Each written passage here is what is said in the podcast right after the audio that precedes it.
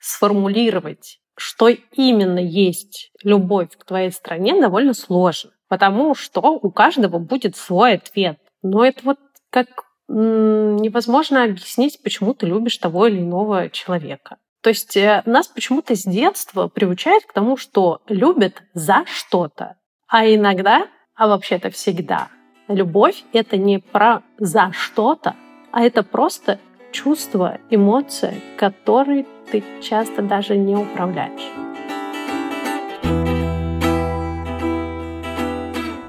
Всем привет! Это подкаст «Рядом» от студии «Техника речи». В этом сезоне мы говорим о том, как жить в изменившемся мире, как говорить об этом мире, что думать об этом мире и как смотреть вокруг, друг другу в глаза, как находиться рядом. Меня зовут Игорь Исаев, я лингвист-диалектолог. Привет, я Таня Фельгенгауэр, журналистка. Привет, я Женя Сидоров, стендап-комик. Сегодня мы говорим о том, как любить. Ну, любить не просто друг друга, хотя это тоже не просто, а как любить а, страну, в которой ты живешь, как любить тех людей, которые совершают иногда странные поступки. И о том говорим, что такое любовь к родине, ну, то, что называется патриотизмом, кто такие патриоты. Всегда ли критиковать значит обижать и предавать? Всегда ли любить не оглядываясь назад, это патриотично. Ну, обо всем том, что волнует всех нас, говорим в связи с нашими реалиями.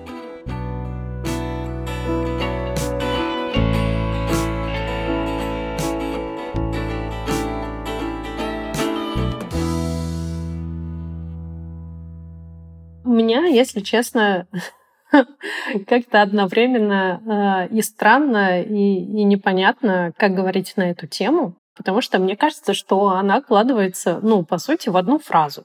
Государство и страна — это разные вещи. Если у меня спросят сейчас, Таня, ты любишь Россию? Я скажу, Россия — это моя страна, и я очень ее люблю. Я за нее очень переживаю, я за нее очень болею, я в ужасе от того, что с ней происходит. Но, черт побери, страна это все-таки чуть э, больше, чем горстка бункерных дедов. Вот я сейчас вспоминаю, в э, Староскольском районе Белгородской области мы записывали замечательный материал диалектный, и одна из наших замечательных бабушек она говорит, ну вот смотри, раньше, говорит, идем по селу, играем, танцуем, жизнь какая, молодость, интересно. А я, говорит, сейчас у дочерей спрашиваю там, Люсь, а у вас жизнь интересная сейчас? Она говорит, ну, вроде как у нас интересные, нормально. Она говорит, вот, Игорь, нормальные. Ну, что это за жизнь такая нормальная? А нам было как хорошо раньше, а у них сейчас просто нормально. Э, вот эта вот обращенность в прошлое, она, как правило, человека поворачивает к настоящему спиной. Когда ты все время оборачиваешься, и это нормально для человека оборачиваться. Но когда ты смотришь только назад, у тебя возникает ощущение, что все лучшее было, и у тебя ничего нет впереди, поэтому все нужно развернуть назад. И так и действуют наши с вами многие современники, считая, что будущего впереди безопасного нет, есть только отличное прошлое. Собственно, я вижу вот, что главная проблема ровно в этом. Но подожди, но при чем здесь вопрос про страну, вопрос про, там, не знаю, патриотизм, это скорее отношение к своей жизни, да, состоялся ты, не состоялся, каким ты был э, и что было вокруг тебя, без привязки к географическому положению. А меня больше тревожит, э, когда начинаются разговоры э, намеренно смешанные, что если ты критикуешь то, что происходит в России, то ты не любишь Россию. Я настаиваю на том, что если ты критикуешь то, что происходит в России, ты за нее переживаешь, и ты хочешь, чтобы это была процветающая, развивающаяся, цивилизованная страна, где уважают человеческую жизнь, где уважают право, где уважают все. Но меня прям очень бесит, когда меня учат родину любить. А то, что под это пытаются постоянно подвести разговор, что «а вам лишь бы ругать Россию?» Мне хочется сказать, да вы вообще сами хоть раз подумали о России или нет? Это, может быть, звучит пафосно. Но, черт побери, мне не все равно, в каком состоянии находится моя страна. Я не хочу, чтобы было стыдно говорить, что я из России. Это главное, что сейчас заботит очень многих людей, чтобы это не было стыдно. Но вообще, я, я как обычно рассказываю истории из жизни.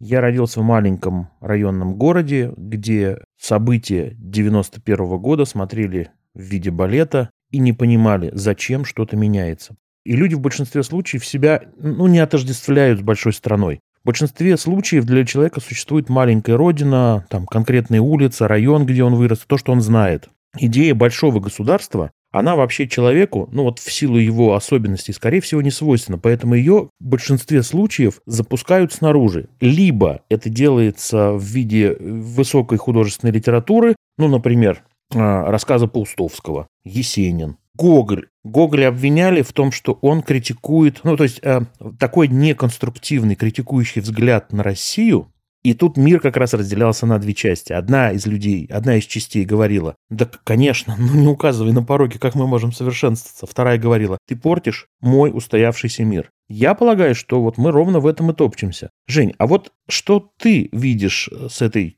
колокольни своей?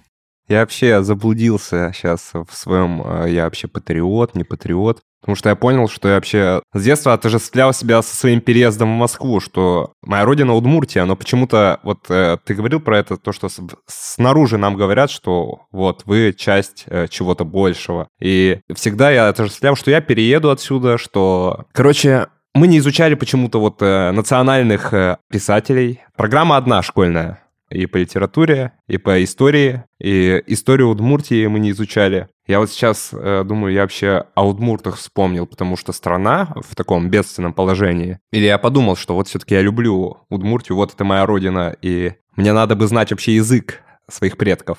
Но при этом русский язык я очень сильно люблю, и мне лень изучать удмурский. Это тоже такой конфликт. А ты понимаешь удмуртский, ну, хотя на каком-то уровне, на уровне разговора? Скорее нет. Ну, то есть, как бы это не семейный язык был. Да, да. Ну, то есть бабушка разговаривала, родители между собой разговаривали, когда не хотели, чтобы я понимал. И я не понимал, соответственно. Ну, и они уже даже тоже плохо, плохо его знают.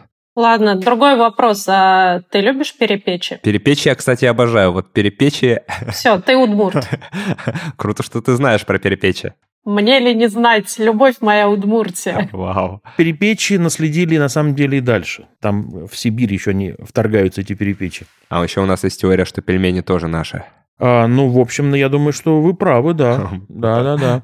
Вы, считающие, что пельмени ваши, правы. Тот, у кого они в холодильнике сейчас лежат, считает, что они его. Все верно, да. Это ровно как с отношением про то, что мы говорим. И, короче, вот у меня есть конфликт, что я воспитан как бы в российской культуре, и все, что меня создало, ну не все, но большая часть — это российская культура. Но почему я вот как патриот, я же должен Удмуртию развивать, наверное. А я же должен культурный след в меньшем регионе оставлять. Оцените, должен. А почему ты должен-то? Ты делаешь то, что ты считаешь важным для своей жизни. Ты не извини, извини, конечно, Жень, но получается так, что ты выступаешь в функции винтика системы, который должен сейчас закрутиться. А мне кажется, вот, ну, может быть, я ошибаюсь, но мне кажется, что именно ты, занимающийся тем, что тебе хорошо получается, создаешь вот этот свой отдельный мир, который будет э, для кого-то ощущением, ну, родины, да, да. Вот они знают тебя, они знают...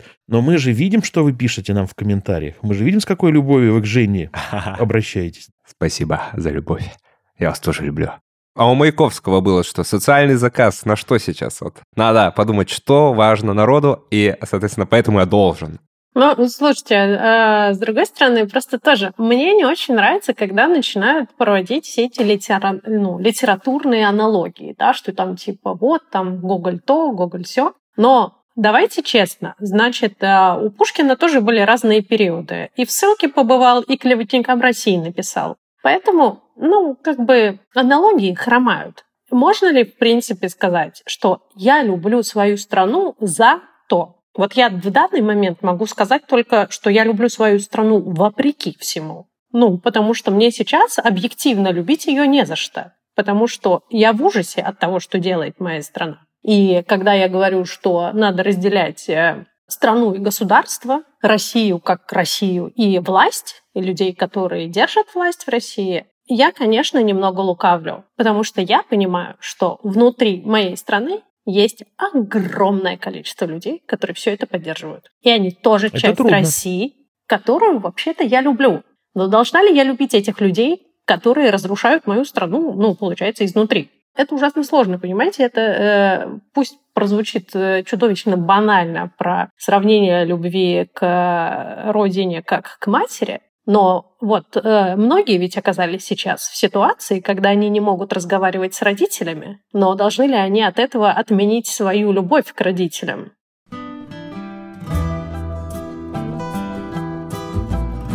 Как выйти из карьеры? Как зарабатывать больше? Найти первую работу. Как сменить профессию? Как найти работу за границей? Как составить резюме?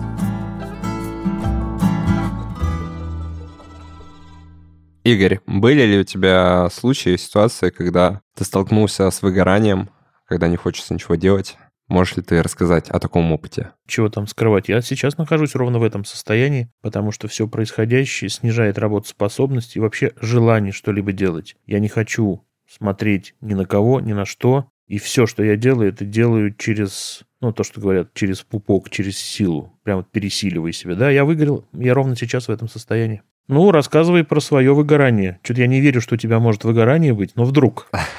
Не-не, у меня точно было сейчас тоже выгорание, когда точно так же не хотелось ничего делать. Сейчас, мне кажется, потихоньку я выбираюсь из этого состояния, но в таком шатком положении, когда как будто легко в него вернусь. Сейчас я нашел решение в том, что чтобы свою злость какую-то выразить в творчестве, если я до этого как-то старался, наоборот, добро в мир из себя источать, то здесь я как раз какого-то агрессивного персонажа изобразил и записал. Не знаю, получится ли в дальнейшем так сублимировать. Но сейчас получается вроде бы.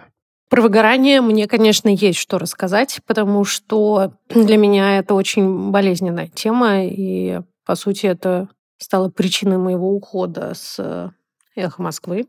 Бороться с этим нужно радикально, и надо честно себе сказать, что как только есть намеки на выгорание, надо прямо сразу с этим что-то делать. Ну, во-первых, конечно, нужна помощь специалиста. Во-вторых, нужно быть готовым к тому, чтобы расстаться на совсем или на какое-то время с делом всей своей жизни. Потому что выгорание приведет к тому, что ты дело всей своей жизни можешь возненавидеть. Поэтому мой призыв быть очень аккуратными и бережными к самим себе. Если вы тоже чувствуете выгорание на работе и не знаете, как с ним справиться, то есть решение. Обратитесь к нашим партнерам из компании Career Space. Они обязательно помогут вам разобраться с этой и любой другой проблемой, которая связана с вашей карьерой. Для этого нужно перейти по ссылке в описании нашего эпизода и заполнить форму на сайте Career Space. Команда экспертов рассмотрит ваш запрос, а потом напишет в Телеграме и сделает небольшой разбор проблемы. После этого вы сможете оплатить подписку на сервис, и тогда целый месяц с вами будет работать команда из нескольких экспертов. У нас есть промокод рядом, по которому подписку на карьерные консультации от Career Space можно купить на 47% дешевле, всего за 7990 рублей. И действовать она будет целый месяц. Для сравнения, обычно 5-10 тысяч рублей стоит всего один час консультации с хорошим карьерным экспертом в Москве.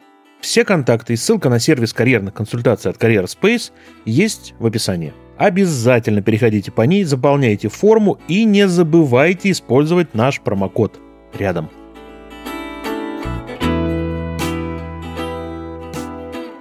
Слушайте, ведь еще обвиняют тех, кто критикует, за то, что вы критикуете, ничего не предлагаете. Нет, мы предлагаем. Мы предлагаем. У меня куча предложений. Я хорошо понимаю на своем уровне то, что я умею делать. Для меня человек-патриот – это тот, который делает так, чтобы люди лучше жили, чтобы их образование позволяло осмыслять ошибки и потенциальные верные ходы в жизни, чтобы они видели подмену и подлог. Да, я понимаю, что это идея 18 века. Я понимаю, что все эти идеи просвещения, ну, как бы не совсем сработали. Но я не вижу для себя другого пути. Поэтому я хожу на популярные лекции, я хожу, рассказываю про то, что я умею ровно для того, чтобы большее количество людей знало, как можно смотреть на мир иначе, не так, как им говорят, например, в телевизоре и так далее. Стыдно ли мне, что я соотечественник и согражданин тех, кто под идеей защиты Родины очень часто подменный, на самом деле участвует в преступлениях? Это большой вопрос. Я тоже с домашними обсуждал это. Я думал, стыдно ли мне из-за того, что я причастен, находясь с людьми, которых я люблю, которых я знаю. Наверное, я причастен к тому, что люди недостаточно критично смотрят вокруг. Если у меня чувство стыда, вы знаете, я боюсь себе признаться в этом. Кажется, нет. У меня есть горе, не стыд. Мне кажется, Игорь, что здесь э, у нас э, во многом мы ступаем на территорию навязывания чего-то извне. Это вопросы про ответственность, вопросы про вину, вопросы про чувство стыда. Но я могу сказать, что стыд и вина — это вещи, которые ты либо испытываешь, либо нет. Ты не можешь их по заказу включить. Не знаю. В смысле? А как? У тебя что, есть какой-то тумблер, который включает стыд?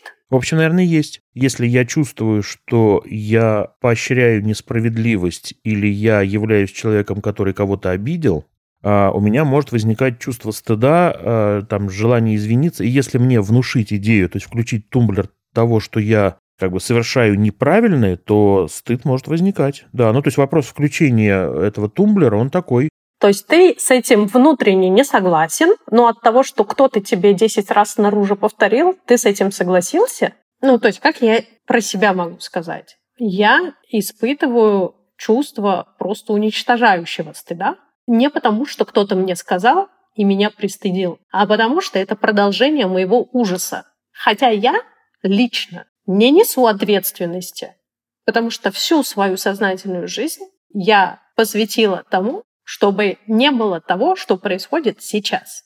Но при этом мне дико стыдно, просто уничтожающе стыдно. А слушай, я вот прям реально сейчас подумал, что стыд и ответственность, пожалуй, у меня в голове были смешаны. Я их, пожалуй, не до конца разделял. Я не чувствую ни ответственности, ни вины, честно говоря. Ну, я чувствую неловкость, если я встречусь или общаюсь с кем-то, кто пострадал в данный момент, которую легко как бы в стыд э, пере перенести и, может, даже начать извиняться, но я думаю, это неправильно. Я думаю, человеку пострадавшему нужно соболезновать и... И помогать. И помогать, да, и не принимать на себя ответственность за его, за его боль. И народ, честно говоря, мне тоже нравится за вот эту простоту и отчаянность.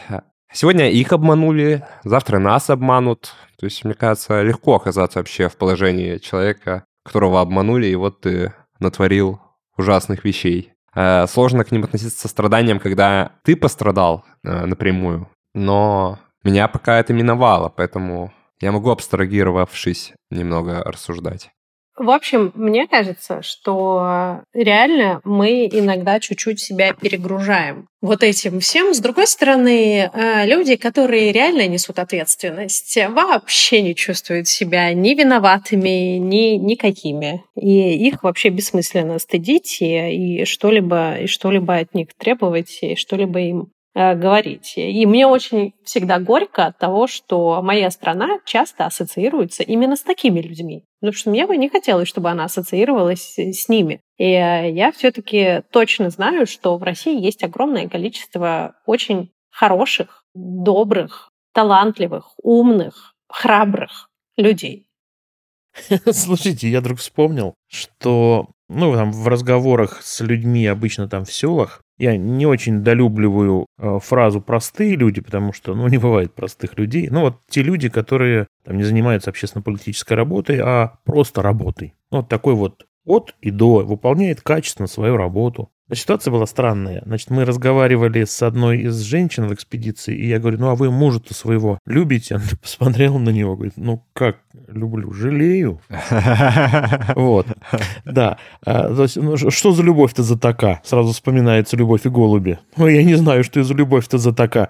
Вот это на самом деле примерно похоже, потому что вообще вот этот старый этимологический корень э, жалеть э, применительно к человеку, он ровно и равен любить. То есть сочувствовать, сострадать, в большинстве случаев это и значит в человеческих отношениях любить. Любить это как бы я люблю жареный кабачок. Вот, я его люблю, она говорит. А мужа я жалею. Вот, видимо, все-таки это похожая вещь. Если мы отделяем государство от страны. Да, кстати, вот отдельная история. Я часто сталкивался еще с тем, что чиновники э, действительно, они себя не отделяют от государства. Вот тут у нас какая проблема. Они действительно считают, что я есть государство. Ну, такой тоже классический императив, который действительно был известен. Все эти люди, которые учат нас Родину любить, которые громче всего кричат про патриотизм, которые э, всех вокруг клеймят э, агентами Запада, шпионами, ненавистниками России, вот эти все люди, они, а, ничего про Россию не знают, б, Россию не любят, в, с Россией будущее свое и своих детей не связывают. Просто посмотрите, где их дети, внуки, кто где рожает, у кого где недвижимость. И мне кажется, что все станет предельно ясно. Просто, опять же, обидно, что получается так, что большинство людей, они пожимают плечами и говорят, ой, ну, чиновники, они всегда такие. Ну, это просто часть пейзажа, так заведено. И все. И как бы на, на этом заканчивается весь разговор про то, что, ну, вообще-то может быть по-другому.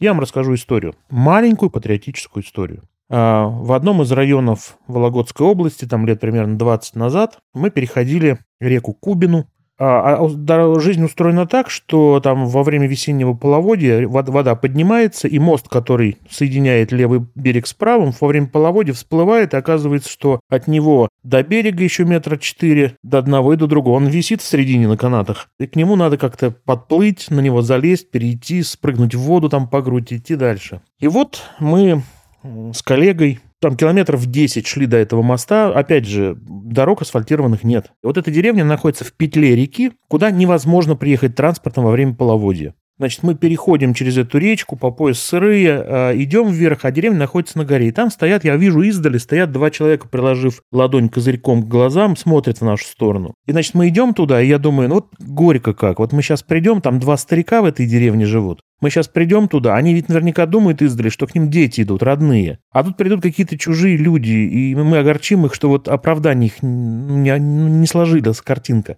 И, значит, мы идем там километра полтора в гору, забираемся, забираемся, подходим, ближе смотрю, улыбаются. Я вижу, что они нас разглядели, все равно улыбаются. Ближе подходим, протягивают к нам руки, обнимают. Мне еще не ловче, потому что, ну как, может быть, они перепутали нас с детьми, может быть, они кого-то ждут, и мы их обманули. И я говорю, «А, вот меня зовут Игорь, а это вот моя коллега Ольга. Они говорят, ой, как хорошо, что вы к нам зашли. Я говорю, а может быть, вы кого-то ждали другого, вы стоите вот так. На что они говорят, да тут, говорит, собака чужая забежит, рад будешь. А тут люди идут. И они нас так принимали, так рассказывали про свою жизнь, потрясающий диалект. Ну, собственно, зачем мы туда ехали. И по их рассказу я понял, что ну, бесконечная доброта у людей, с которыми я общаюсь. Их очень много. Я слышал потрясающие тяжелые истории жизни. И каждый из них готов, ну, реально снять свою рубашку, отдать, накормить, отдать все, что угодно для того, чтобы соседу было хорошо. И в то же время, вот вы не поверите, самый злейший враг – это сосед через забор. И я не понимаю, как это укладывается. И этого много. То есть ты готов все сделать для незнакомого человека, но сосед, который случайно на твою территорию бросил бумажку, злейший враг на всю жизнь. Вот любовь к родине. В каждом эпизоде мы делимся с вами еще одним подкастом. И сегодня хотим рассказать про подкаст «Живи там хорошо». Это реалити-подкаст про иммиграцию, опыт жизни, именно там, за пределами России – Три года назад ведущие подкаста, журналистки Даша Полагаева и Даша Жук, уехали из страны. Первая перебралась в Дубай, вторая сначала в Шанхай, а потом в Германию. После этого обе Даши поняли, что их, как и тысячи других иммигрантов, мучают одни и те же вопросы. Как найти новых друзей и не растерять старых? Что делать с работой и карьерой? Как адаптироваться к новому миру? Как пережить расставание с родиной и прежней жизнью? Каждый выпуск подкаста — это попытка ответить на один из таких вопросов. Ведущие делятся своим опытом и расспрашивают иммигрантов из других стран. А еще записывают эпизоды про культуру разных регионов, рассказывают, как там устроена жизнь и дают полезные инструкции по переезду. Получается такая коллективная терапия для иммигрантов и тех, кто сидит на чемоданах. В общем, обязательно послушайте подкаст «Живи там хорошо». Ссылка есть в описании этого эпизода. Мне кажется, что вот при всем том, что мы сейчас обсуждаем, сформулировать, что именно есть любовь к твоей стране, довольно сложно. Потому что у каждого будет свой ответ. Но это вот как невозможно объяснить, почему ты любишь того или иного человека. То есть э, нас почему-то с детства приучают к тому, что любят за что-то. А иногда, а вообще-то всегда, любовь — это не про за что-то, а это просто чувство, эмоция, которой ты часто даже не управляешь, которая управляет тобой. И э, в этом плане, мне кажется, э, можно, конечно, попытаться сейчас перечислить, а что для нас любовь к стране, но я думаю, что каждый, наверное, перечислит какой-то стандартный набор. Ну, то есть, конечно, то, о чем в самом начале говорил Игорь, это воспоминания, это твоя жизнь, которая привязана к местам, к событиям и к людям. И вот так сложилось, да, это из разряда имманентных э, признаков. Ты не выбирал, где тебе родиться. Точно так же, как э, я родилась в Ташкенте, в Узбекистане. Я переехала в Москву, когда мне было 10 лет. Но я считаю Москву своим городом, потому что это город, который я бесконечно люблю. Но я и страну люблю, потому что она какая-то совершенно невероятная, очень несчастная. Но у нее такой гигантский потенциал, так, так хочется, чтобы у нее хоть немножко чего-то было хорошего. И у людей, и главное, это ну, какое-то человеческое отношение к людям. Таня, мы знаем, как сделать, чтобы было хорошо. Я не знаю, как сделать, чтобы было хорошо, честно. Я поэтому, например, не политик. И я могу сказать, чего не надо делать, это да. Но в целом, да, у меня есть какие-то воспоминания, и это часть моей любви. У меня есть какие-то места, связанные с чем-то важным, и это часть моей любви. Есть люди, но вот они разъехались, а я все равно люблю Россию, понимаете? Есть русский язык. Это тоже часть любви к стране или нет? Книги, музыка, еда, кино — это часть любви к стране или нет? Не знаю, для меня это очень сложный вопрос. И это на уровне эмоций, которые вот, ну, иногда даже кажется, что от тебя эта эмоция куда-то вот она постоянно убегает, ты не можешь ее поймать. Вот, например, с счастьем такое бывает, да, что ты себя ловишь в моменте и говоришь, вот я сейчас счастлив. Когда ты влюблен, ты можешь себя поймать в этой эмоции, сказать, я сейчас влюблен. А вот поймать себя в состоянии «я люблю свою страну», что типа вот э, зафиксировать. Я не очень понимаю, как. Когда спортсмены побеждают, выходят под российским флагом, наверное, нет. А может быть, да. Или когда какие-нибудь, не знаю, артисты талантливо выступают. Или когда бабулечка какая-то на улице с маленьким песиком гуляет. Ну, то есть, что для тебя олицетворение страны? Не флаг с гербом, наверное, да, я часто про это думаю. У меня есть Инстаграм, где я как раз экспедиционные лица выставляю, а обстановка, которая была. Тут я должен сказать, что Инстаграм принадлежит компании Мета, которая объявлена в России экстремистской организацией, ее деятельность запрещена в России. У меня Россия, которая представлена в лицах, в судьбах, в историях и в рассказах. Я люблю нашу страну, потому что я знаю ее в истории, рассказанной людьми в непростой истории. Для меня, вне всяких сомнений, это удивительная вещь. Я помню стариков, которые рассказывают про то, как раскулачивали их э, родных. Я помню про то, как рассказывают люди в Белгородской области про то, как они жили, в Вологодской области про то, как они работали. Для меня страна представлена мозаикой вот этой человеческой очень. Представляю ли я страну в виде флага, герба первого лица, второго лица, третьей спины?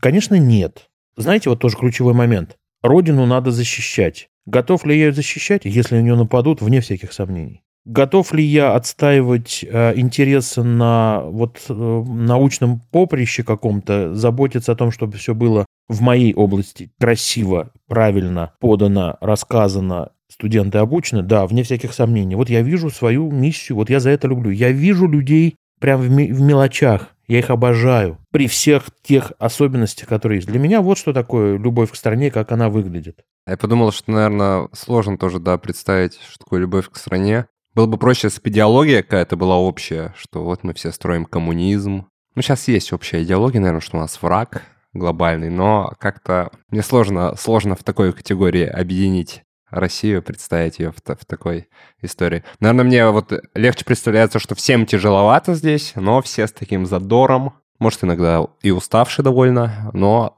справляются. Вот это то, что люди в тяжелых условиях, но все равно находят веселье, счастье, радость какую-то. Вот это мне представляется, когда я родину представляю, как народ борется с жизнью. Интересная концепция. Я люблю Россию за то, что народ там борется с жизнью. Звучит страшновато, да. На, на русском языке они, они борются, поэтому это их объединяет, наверное. А расскажите по какому-нибудь маленькому кусочку, вот по воспоминанию, ну прям какой-нибудь, почему вы любите ту или иную улицу, то или иное блюдо, какое-нибудь вот воспоминание, которое очень яркое, прям связано с жизнью, которое, ну вот, мне это нравится, вот, вот, вот что-то такое. У меня уже есть один момент, страшно сказать, ну, я потом скажу. Просто я боюсь, что все сведется к любви конкретно к Москве, Да, я про это ровно, да.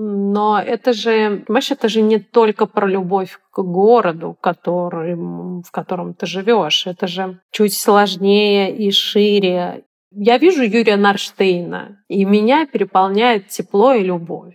Я не знаю, там смотрю на Сакурова или ну как-то все равно это все все сводится, наверное, к людям, а с другой стороны выпадает первый снег и все бегут на, на этот первый снег, э, хотя бы тайком, но все-таки его потрогать, не знаю, снеговика слепить или еще что-то. И вот эти вот эти вот первые снежинки, которые ты смотришь в свете фонарей, как они падают. Или метель начинается, первая большая. Пробки на 100 тысяч километров, и обязательно никто к этому не готов. И ты все равно ты на это смотришь, ты думаешь, ну, блин, Россия, такая Россия, каждый год зима наступает, вот это неожиданность. Но ты как-то с теплом об этом думаешь. Я не знаю, как это объяснить, это ужасно глупо звучит. Нет, это очень понятно, это очень мило. Это для меня детские воспоминания. Э, Я не могу сказать, что у меня детство было какое-то супер счастливое, потому что отец э, был погружен в крестьянскую сельскохозяйственную идеологию, и мы проводили значительную часть времени, я и старший брат,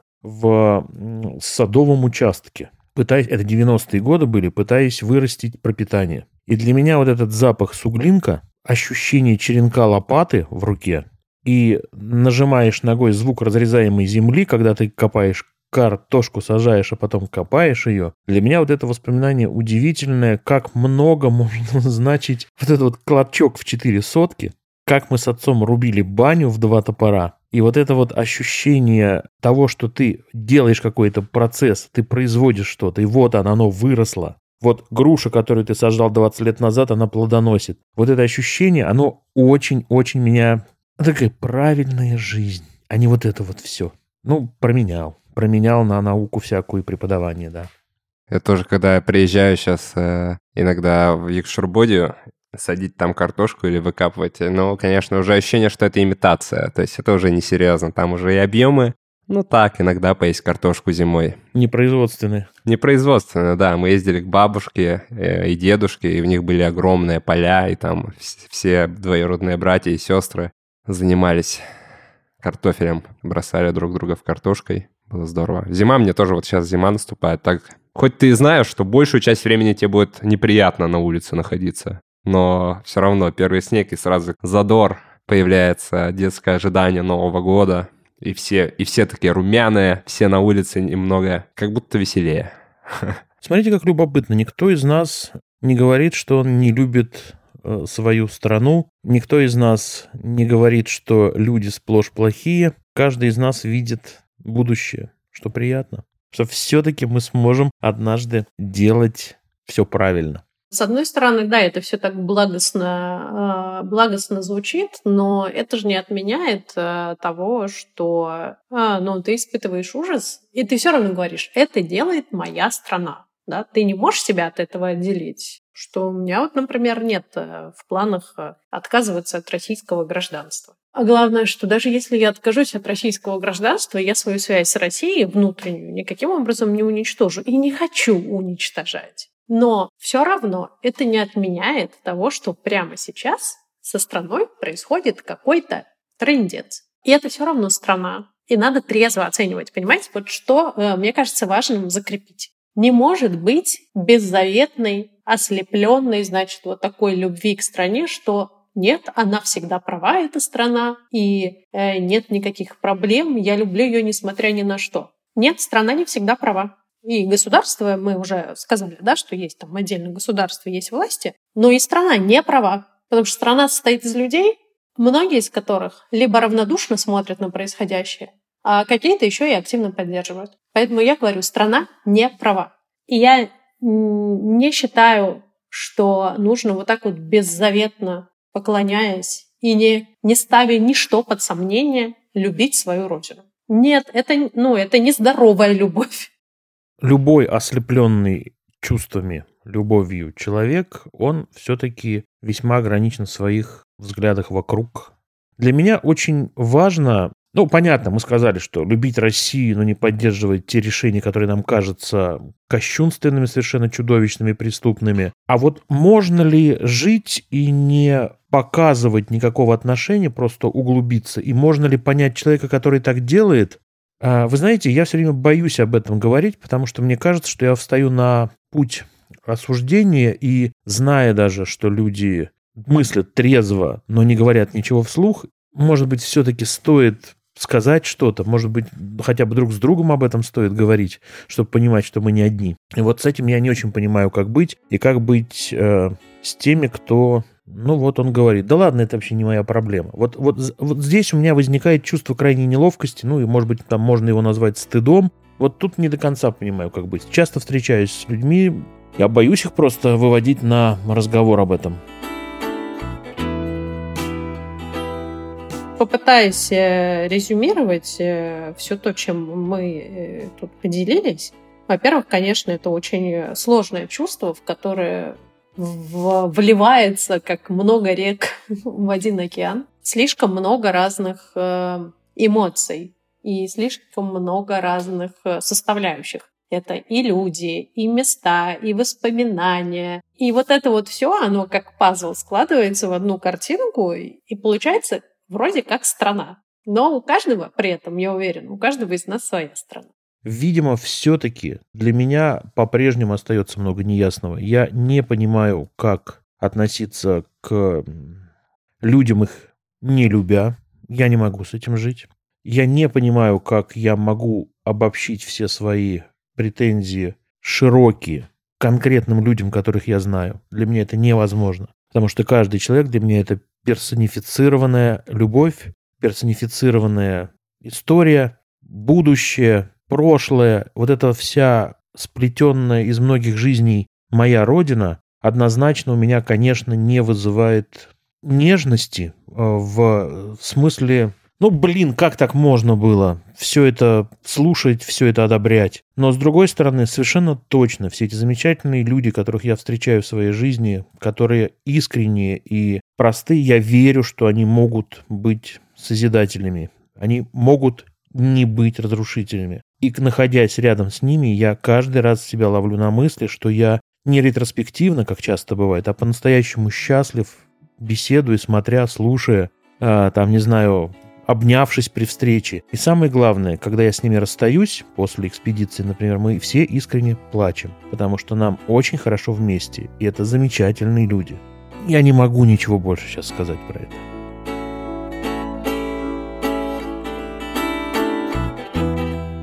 На этом все. С вами был подкаст «Рядом» и мы его ведущие Таня, Игорь и Женя.